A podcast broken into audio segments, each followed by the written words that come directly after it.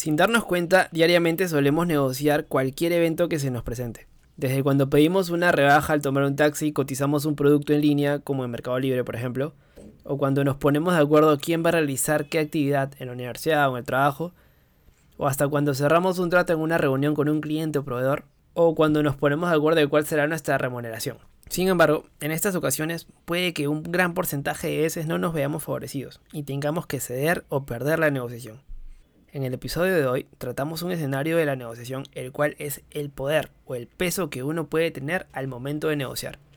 Esto es incondicional a si se gana o no la negociación, pero si la ganas, pues tu resultado se multiplica. Pero cuando la pierdes, resta muy poco. De esto trata el poder de la negociación. Acerca de qué tanto poder tiene una de las partes cuando empieza a negociar. Definitivamente algo que muchos debemos tomar en cuenta a la hora de negociar por lo que planteamos los siguientes tips para que no lo dejes escapar. Y sin más, mi nombre es Renzo Izquierdo y bienvenidos al vigésimo sexto episodio del podcast de Resiliente. Empezamos. Bienvenido a Resiliente, el podcast donde hablamos de tecnología, negocios y cultura digital. Además, te damos a conocer las mejores técnicas, habilidades, tips y herramientas que podrás aprovechar y aplicarlas en tu camino emprendedor. Así que prepárate para escucharnos y lee los beneficios después. Y ahora, su anfitrión y creador de este podcast, Renzo Izquierdo.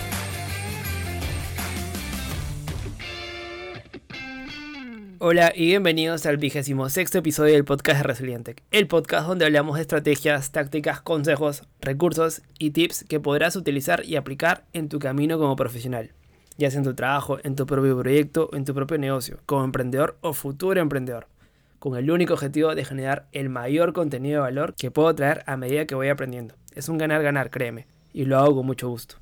Y antes de comenzar con el episodio de hoy, déjame recordarte que te apuntes a mi lista de correos para así compartirte el mayor contenido de valor que pueda sumarte, como interesantes artículos, reflexiones y diferentes temas que voy aprendiendo del mundo de los negocios, así como también prometo avisarte cada vez que suba un nuevo podcast. Así que ya sabes, suscríbete a mi lista en resilientec.com slash suscríbete, déjame tu mail y estaremos en contacto.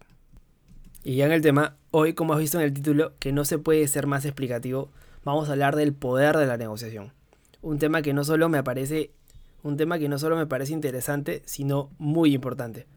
Porque realmente cuando se habla de negociación, ya hay mucho sobre este tema, muchos libros, muchos artículos, cursos, blogs, etc. Parece un poquito reservado en nuestra cabeza de que sea para grandes tratos, de negocios, de salvar el mundo, esto que hemos visto en películas de fusiones de empresas, adquisiciones y realmente las negociaciones están en nuestro día a día, incluso cuando no nos damos cuenta, con todos los detalles de todo tipo, como cuando compramos un, auto, como cuando compramos una casa o compramos cantidades pequeñas, como cuando vas al taxi, por ejemplo, que ya lo había mencionado, negocias y negocias y sí que hay muchas cosas en nuestro día a día que te pones a negociar un poquito, en donde te pones a decir simplemente como, oye, ¿cómo podemos arreglar esto?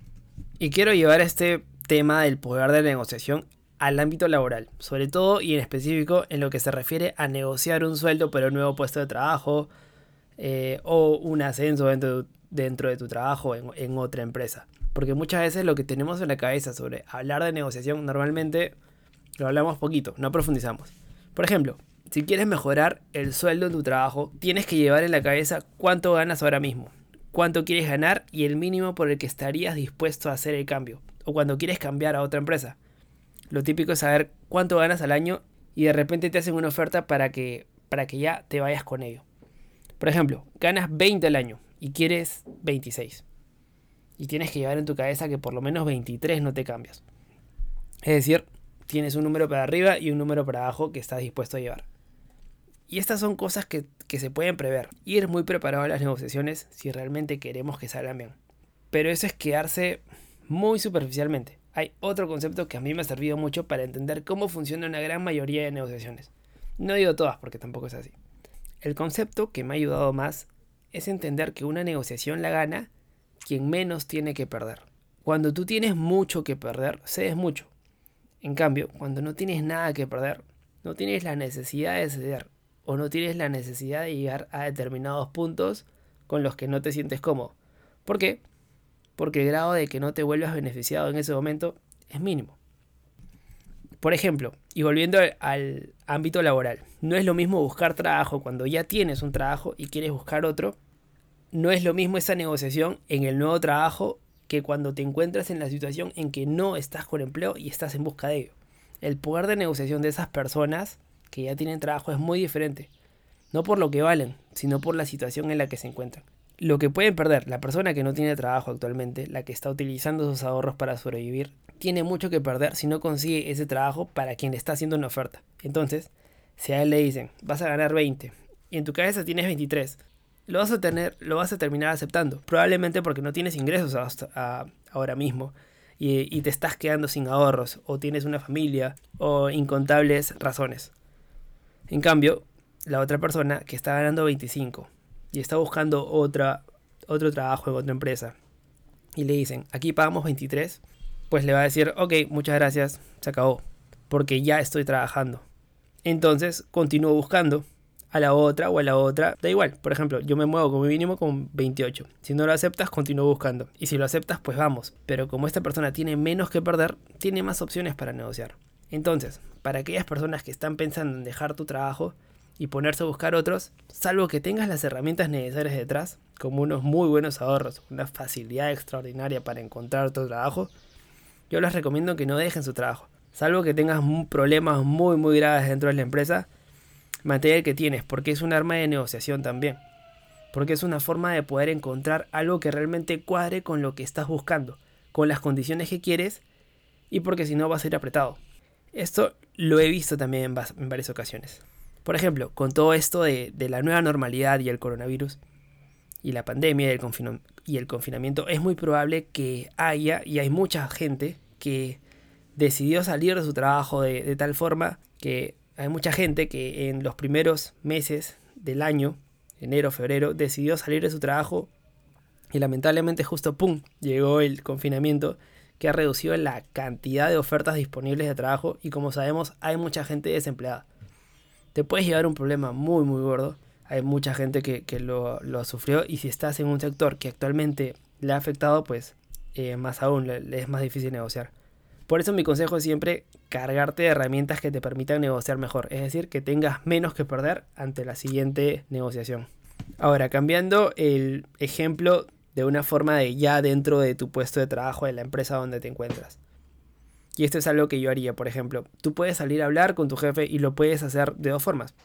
Puedes hablar y decirle sin dramas, oye, estoy ganando 20 y quiero ganar 23. ¿Qué se puede hacer? Depende de la relación que tengas con tu jefe o cuánto hayas, cuánto hayas aportado valor, etc. Pero no es lo mismo que si tú te pones a buscar otro trabajo, aunque no te quieras cambiar de empresa, empiezas a ver ofertas, empiezas a pasar procesos de selección, empiezas a ver cómo está el mercado. Y resulta que en una de ellas te dicen, aquí te pagamos 26. Si tú vas a tu jefe y le dices que es el momento de negociar mi sueldo, porque creo que me lo merezco, porque he aportado, porque he pasado tiempo, por lo que habíamos hablado ya anteriormente, nos comprometimos, nos comprometimos, ¿no te acuerdas? En fin, por lo que sea, y además me han hecho una oferta fuera de 26, por ejemplo, ese segundo caso tiene mucho más probabilidades de conseguir lo que se quiere, y no solo eso, sino más allá de los 23 que tenías estipulados al principio. ¿Por qué?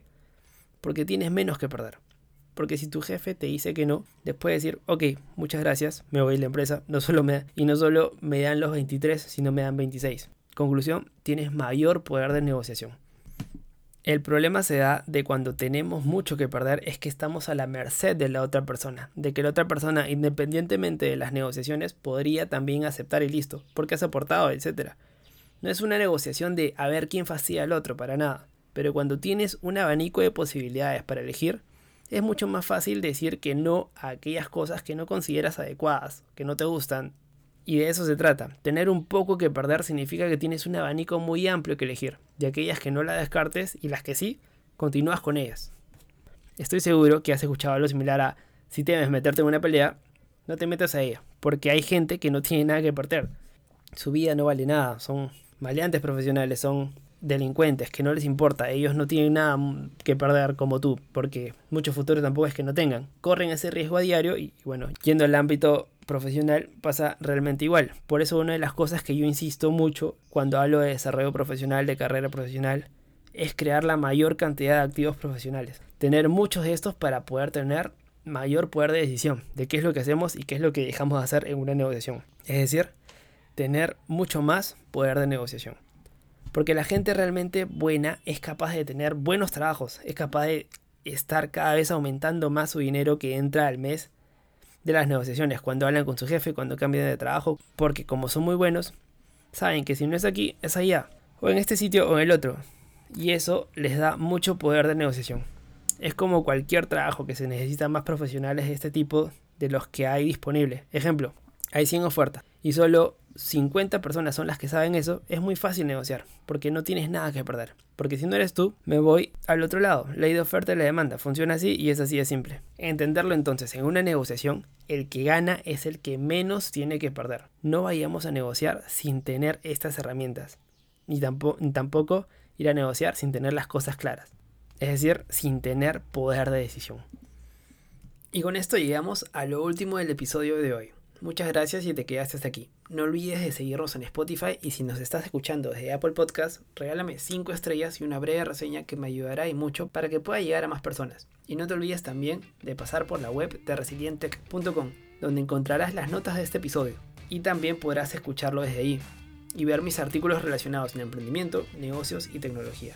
Suscríbete a mi lista de correos para que no pierdas las actualizaciones de lo que acabo de mencionar y nada, gracias una vez más y no olvides de aprender a ser feliz con lo que tienes mientras consigues todo lo que quieres. Nos vemos en el siguiente episodio. Chau chau. Gracias por escuchar el podcast de Resiliente. Visítanos en nuestras redes y también la web a www.resiliente.com. Te esperamos.